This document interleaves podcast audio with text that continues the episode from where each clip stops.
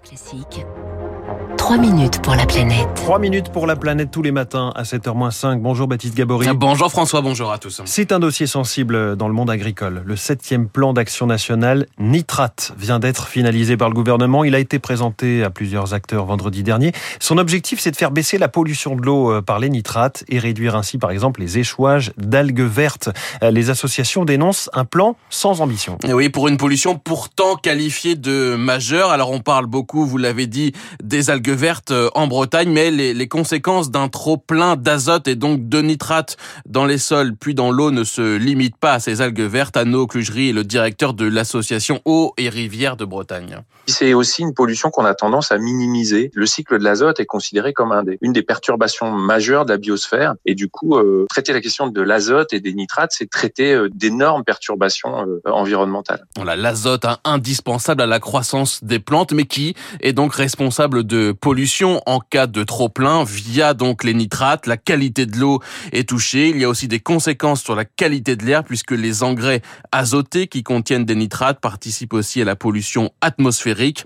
Le problème donc, selon Arnaud Clugerie, c'est que ce septième plan d'action ne propose aucune réelle avancée globalement, on prend pas le taureau par les cornes. On ne veut pas admettre qu'il va falloir jeter les bases d'une stratégie de plus long terme et qu'il va falloir repenser cette agriculture industrielle. Il faut traiter la question de l'azote, des pesticides, de la biodiversité agricole d'une seule et même main. Et pour ça, on a vraiment besoin aussi que chaque politique publique, ici la politique nitrate, soit ambitieuse. Alors il y a des nitrates hein, d'origine organique, ce sont euh, les fumiers, les lisiers, et puis ceux d'origine minérale, donc les engrais azotés, les engrais chimiques. Le plan reprend des mesures destinées à limiter la fuite des nitrates avec euh, par exemple un plafond de fertilisation dans les cultures pour éviter les trop-pleins ou encore des contrôles sur les stockages des effluents d'élevage, des mesures qui sont nécessaires mais qui restent insuffisantes. Il faut aller au-delà, il faut des mesures qui orientent les systèmes agricoles vers des modèles plus vertueux. Par exemple, on parle beaucoup de haute valeur environnementale. Ce nouveau label ne dit rien sur l'azote. Donc aujourd'hui, quitte à utiliser un nouveau label, nous on réclame l'introduction de l'interdiction d'utilisation